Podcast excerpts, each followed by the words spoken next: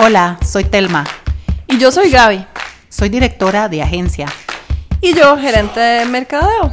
En este podcast vamos a hablar de temas de marketing, pero también temas de la vida misma.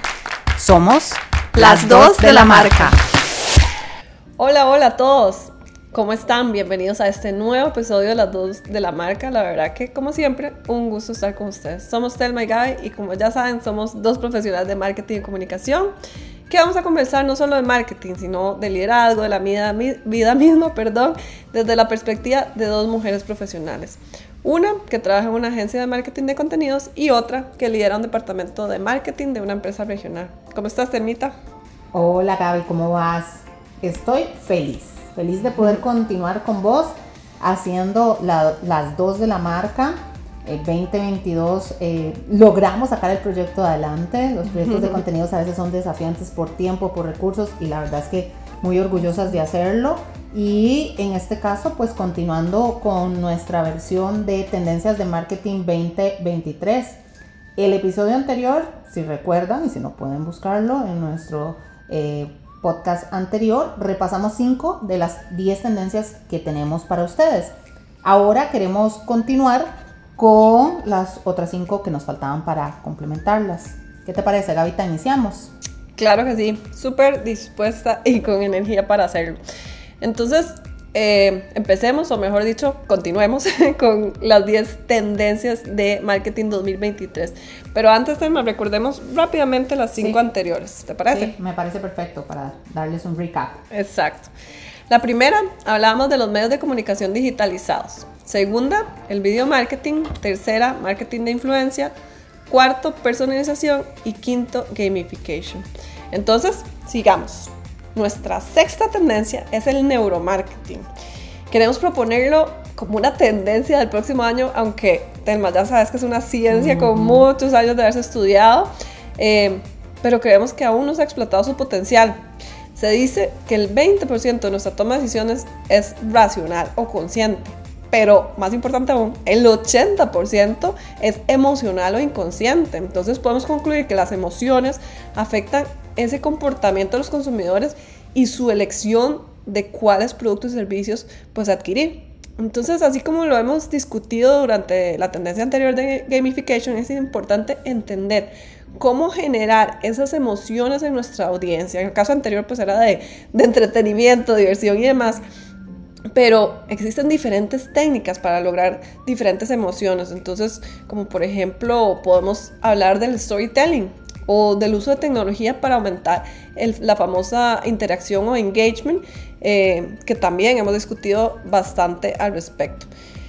De nuevo, como siempre decimos, primero mencionaba la tendencia, después darles algunos tips de cómo aprovechar esta tendencia. Bueno, en este caso debemos poner mucho foco en el uso de la analítica. Debemos entender nuestra audiencia, eh, debemos entender las técnicas de neuromarketing que queremos aplicar en nuestras campañas de mercadeo.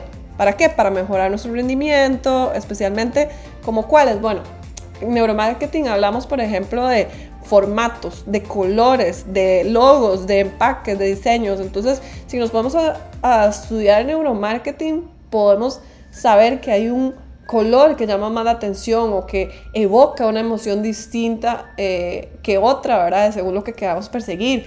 Estamos hablando también de que de posicionamiento en empaques, estamos hablando de posicionamiento hasta en los sitios web, hablamos de todo el heatmap en un sitio web, entonces a dónde deberíamos de colocar el famoso call to action. Bueno, todos estos temas de nuevo, por eso queremos traer a colación este neuromarketing, porque es importante a la hora de diseñar nuestras estrategias.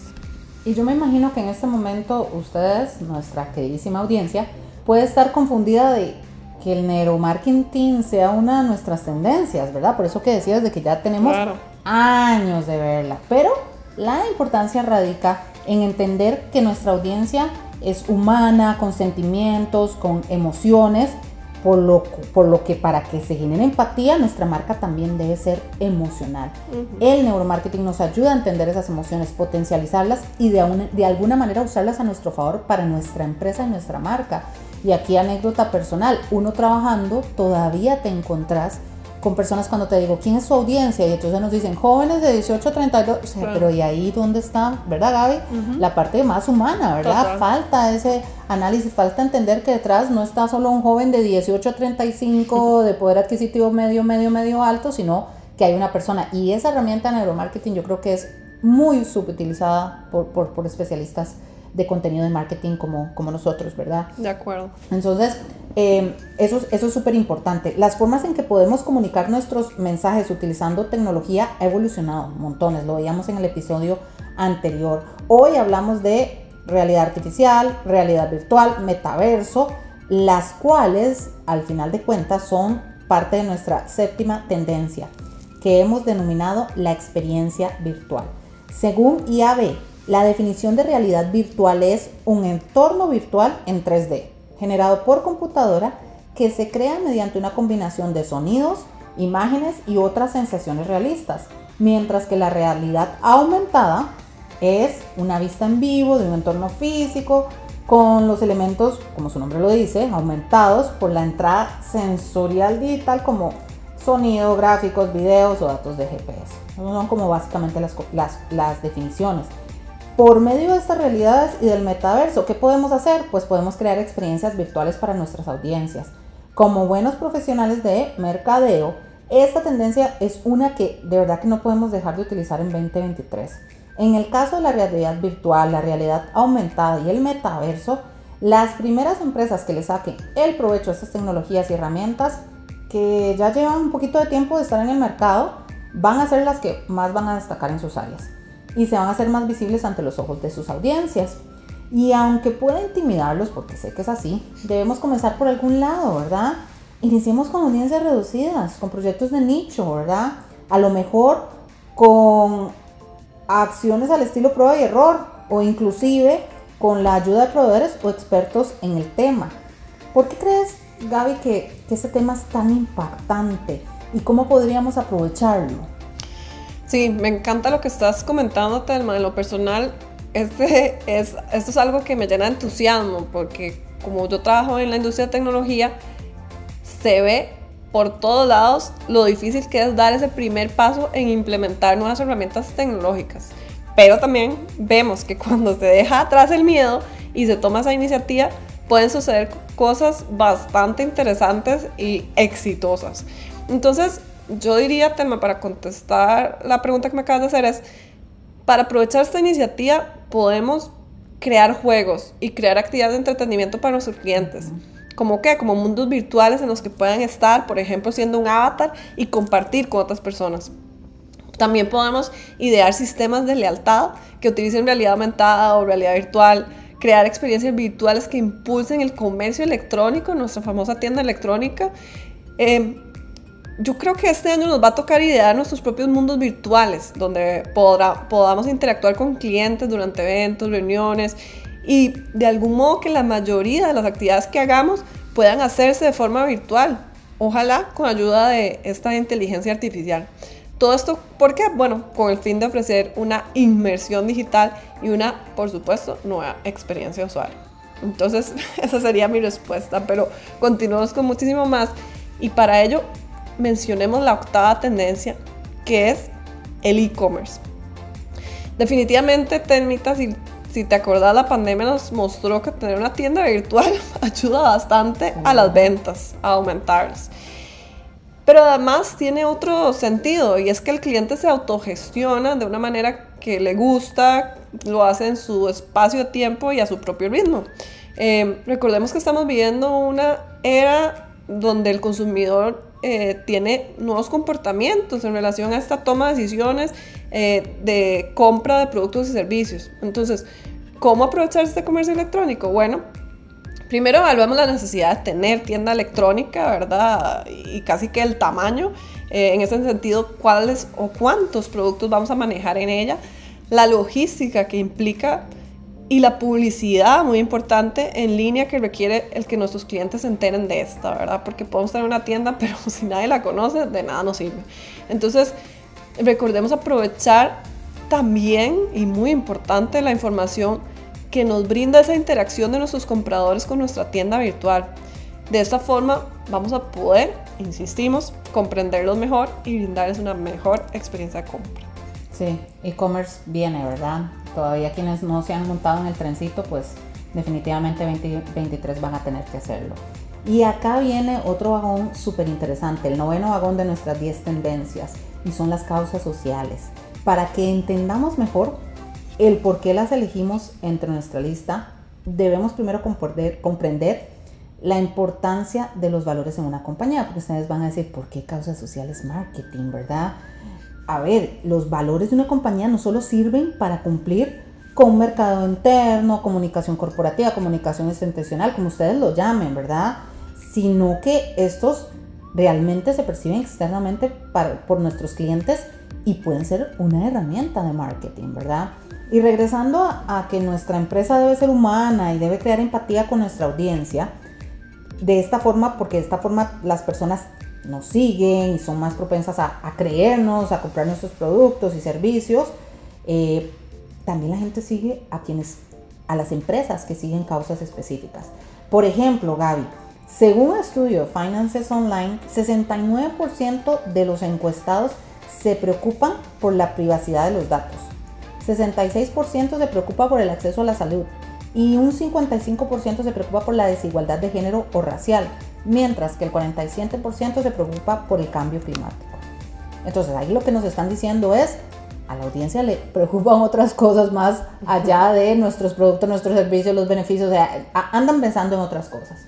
¿Cómo podemos aprovechar esta tendencia?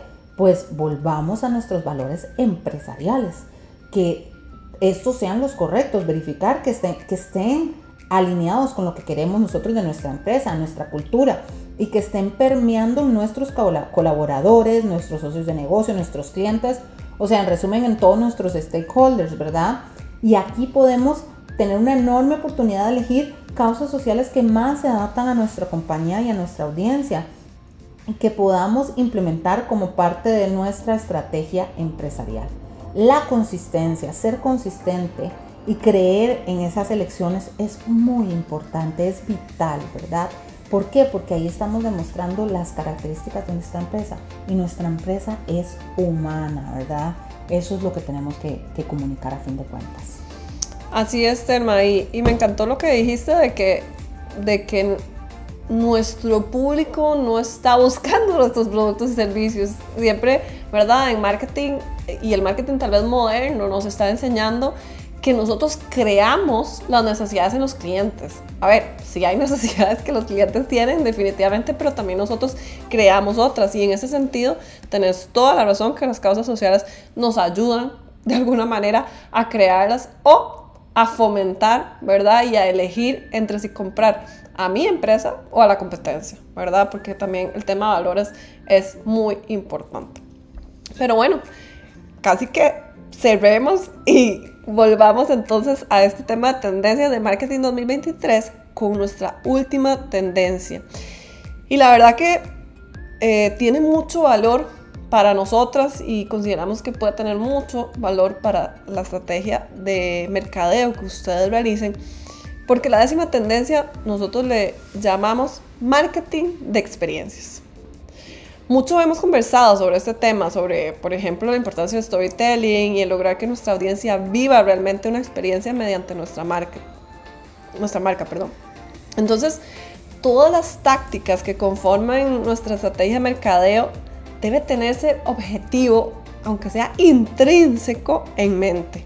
Entonces, por un, por un lado, conversamos eh, durante estos episodios, por ejemplo, de medios de comunicación, las herramientas y las distintas tecnologías con las que podemos y debemos contar en 2023 para que nuestra audiencia se asombre, em, para que su interacción sea sencilla y a la vez emocionante. También estuvimos hablando sobre generar emociones mediante entretenimiento, diversión, mundos virtuales, causas sociales y otras. Eh, todo esto con el fin de lograr que nuestro público reaccione y tenga empatía para acercarlo a nuestra marca pero entonces, ¿cómo podemos aprovechar este marketing de experiencias? Bueno, muy fácil, tomando en cuenta eh, que debe ser parte de nuestro plan de mercadeo 2023 y tomándolo en cuenta en todas aquellas tácticas que lo vayan a conformar. Entonces tengamos presente que en cada una de ellas debe de, además de cumplir con el objetivo empresarial como leads, oportunidades, ventas, posicionamiento de marca, hay otro objetivo que es el que nosotros queremos que ustedes hagan un, un stop y lo analicen, que es el de generar experiencia en nuestra audiencia, ¿verdad? Porque al final, de nuevo, llegamos al punto cero, nuestra audiencia es humana y queremos que nuestra marca y nuestra empresa también lo sea. Para ello y para generar esa interacción, esas emociones y demás, no solo la generamos porque sí, no, generamos una, una experiencia para que haya esa recordación y ese posicionamiento que andamos buscando. ¿Qué te parece, Telma? Sí, mm, nada que decir más que totalmente de acuerdo. Ahí yo solo quisiera enfatizar eh, una palabra clave que, que, dijiste y es storytelling. ¿Por dónde empezar, verdad? Eh, piensen en, en, qué historia quieren contarle ustedes de su marca a sus audiencias y después aterrizan en cada uno de los canales. Si ustedes tienen lo claro, esa historia que quieren contar, esos mensajes claves que quieren contar, ya lo pueden después traducir en, en contenido para distintos canales.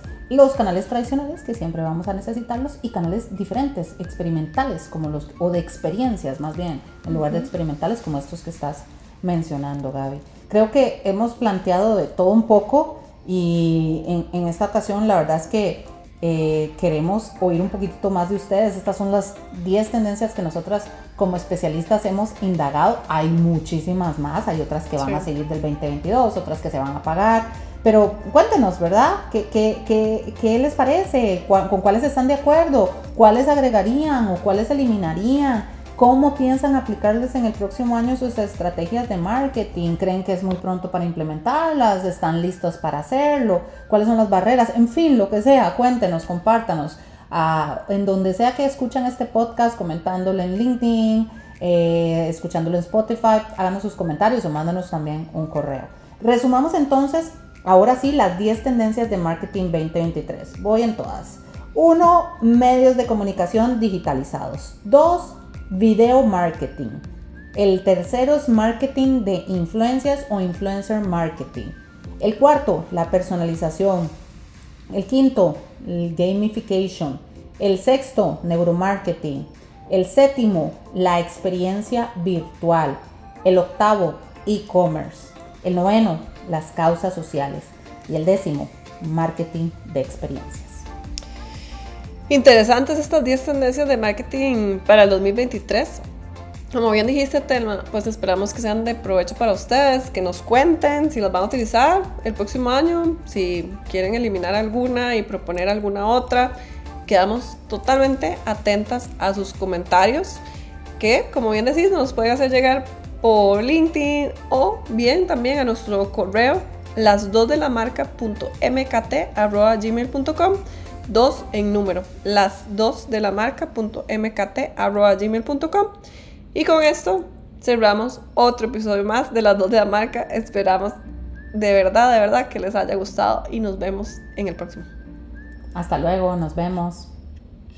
Las 2 de la marca.